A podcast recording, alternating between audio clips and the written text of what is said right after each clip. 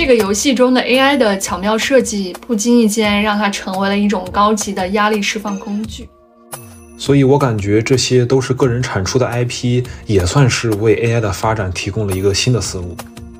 呃，这款游戏乍一看似乎是一场充满乐趣的恶搞之作，但其实它蕴含了更深刻的意义。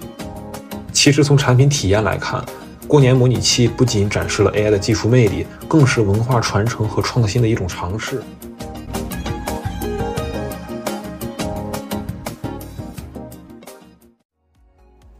Hello，大家好呀，我是伊森。Hello，大家好，我是七七。瑞兔送旧年，腾龙迎新岁。在这里，多元小说刀面祝大家元宵快乐！元宵快乐！这期播客呢是我们新开的专题，我们会以对话的形式和大家讨论近期的一些新鲜有趣的话题。感兴趣的朋友可以联系我们加入播客社群哦，非常期待和大家共同探讨。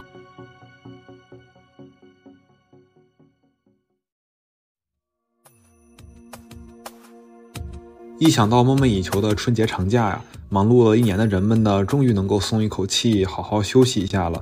但是，七七，最近网上传了有很多负面的、消极的消息，感觉大家过年其实过得并不是很开心，真的是如此吗？呃，难说。最近感觉广大的年轻同胞有一种别样的心情，对过年既是兴奋又是害怕，尤其害怕的是来自亲戚朋友们的连环提问。例如找到对象了吗？年终奖多少呀？研究生公务员考上了吗？老大不小了呀？什么时候生孩子呀？哎呀，不好意思，我不是故意制造焦虑啊，但这是事实。这些死亡发问，我想大家已经开始汗流浃背了吧？没错，所以在这种情绪之下呢，《决战拜年之巅》这款过年模拟器突然就爆火了。它似乎已经成为了年轻人在休息时间、过年期间必备的一种解压神器了。啊，对的，我做过一些调查，他们没有在任何宣发的情况下，游戏仅靠自来水的传播，半小时同时在线人数从几百人冲到了六七万人。服务器也因此宕机了好几次。据说截止目前，这款游戏已经有两百万人玩过。看来这款游戏是真正捕捉到了广大网友的痛点呀。对的，真是不得不佩服于广大网友的智慧，用各种故事、八卦以及胡言乱语，将大爷大妈们干到宕机，干到沉默。这种网络段子的轰炸下，过年模拟器很快就迎来了爆发式的传播。它是一种类似于微信相亲相爱一家人的群聊形式展开，玩家是刚回家的小王，刚踏进家门就会遇到七大姑八大姨的拷问，例如，呃，问找到女朋友了没呀？对方条件好不好呀？然后什么时候结婚啊？然后结婚要趁早等等。Eason，这个开发团队的背景你有了解吗？据说很独特哦。呃，是的，这个我了解一些。这个游戏呢是由 Chatman 的 AI 团队推出的，并且得到了国产大模型 JLM，也就是质谱 AI 的支持。Chatman 的 AI 团队呢是2023年做 AI 思维导图工具起家的。哦，厉害了！做 AI 思维导图工具起家的这种 AI 对话产品构架上有很大的优势。是的，然而由于玩家特别多，目前原网站已经下架了。但对于感兴趣的玩家来说，仍然可以登录质朴青岩来体验。质朴青岩我有在用，他们是由清华大学团队研发的大模型。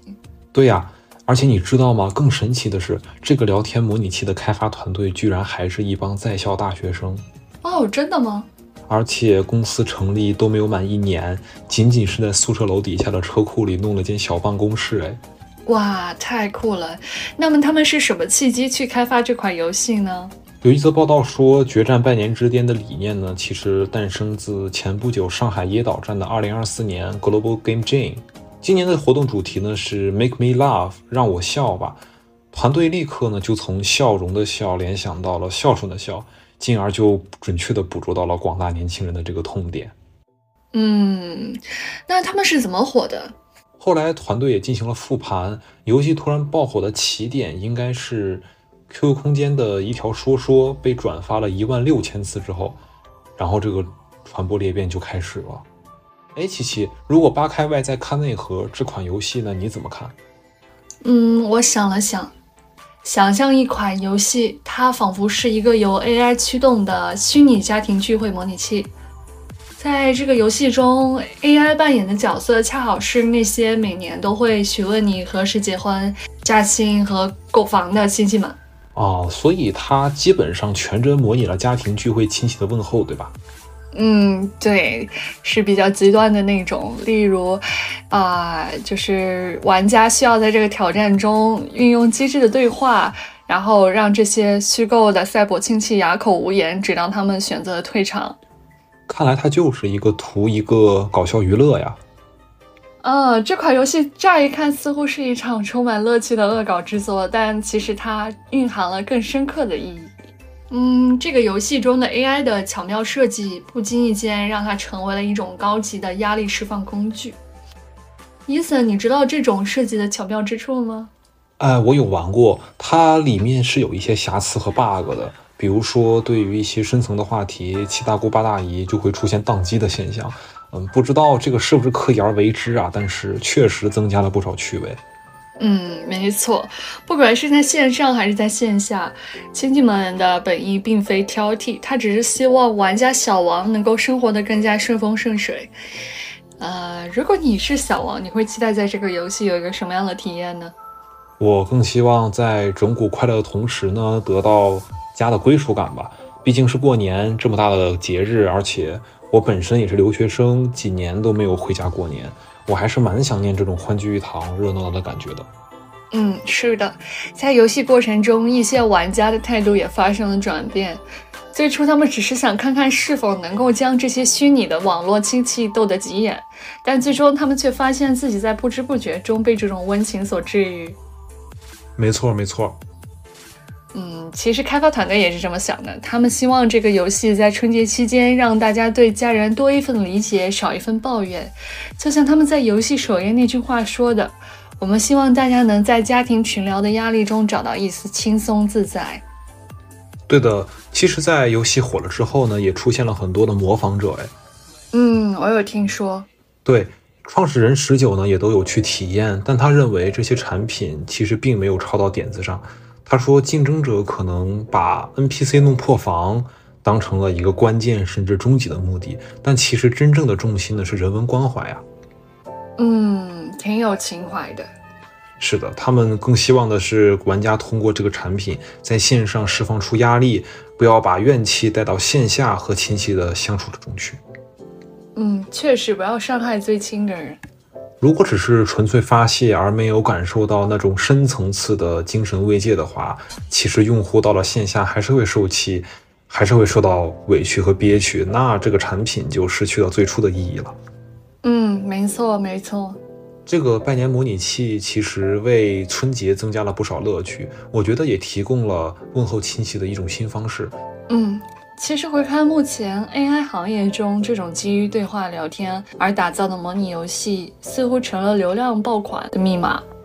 没错，他们确实可以反映生活中的方方面面。哎，对的，包括还有类似于“完蛋，我被美女包围了”的游戏，以及哄哄模拟器等等，都是一时间达到了用户破万，而且对话数量暴增，以至于服务器不堪重负而最终关停的情况。嗯，我有听说过。所以我感觉这些都是个人产出的 IP，也算是为 AI 的发展提供了一个新的思路。对的，这款过年模拟器以其独树一帜的方式模拟了春节期间的家庭互动，不管是问候、拜访，还是那些让人尴尬的亲戚提问，都能在这里找到。嗯，我还听说这个产品火了之后呢，团队也有想过做商业化。但随即觉得这样会影响设计的初心，所以很多的投资和合作团队都拒绝了。他们可能就是想做一些让自己开心的事情。嗯，非常酷。是的，沉浸在自己喜欢的事情中真的很酷哎。而且有报道还称，团队目前有一个三加一，也就是三板斧加一个重量级的规划。决战拜年之巅呢，也只是其中的一板斧。后面团队还会推出两款人文关怀相关的产品，可能是游戏，呃，也可能是互动电影。总之呢，都是基于 AI 的这个大环境、大模型来做。做出这三款产品后，团队就会开始攒个大活。所以呢，也希望大家可以一起期待一下。嗯，非常期待。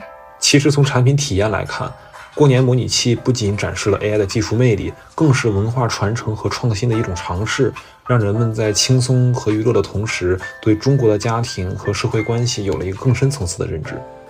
对的，拜年不只是传统，更是一份温暖的传递。玩家通过与 AI 角色的互动，不仅能体验节日的氛围，还能深刻感受到那些属于中国的社会文化现象。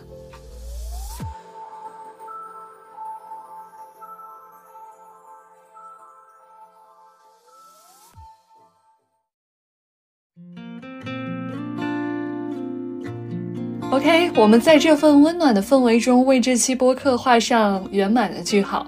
祝大家在新春佳节中万事如意！希望在接下来的日子里，每个人都能拥有龙马精神，好运不断，共同开启一个充满希望和机遇的新年。也感谢大家的不断支持和陪伴，刀美将持续与各位探索更多有趣的话题，共同期待新的一年里的每一个惊喜和成长的机会。再次祝大家新春快乐，愿幸福和欢笑伴随大家每一天。更多资讯，请大家关注微信公众账号“多元小社刀米”。欢迎大家在评论区多多互动，我们真诚的接受每一条建议。朋友们，让我们携手步入这个充满可能的新元年，期待下次再见。再见。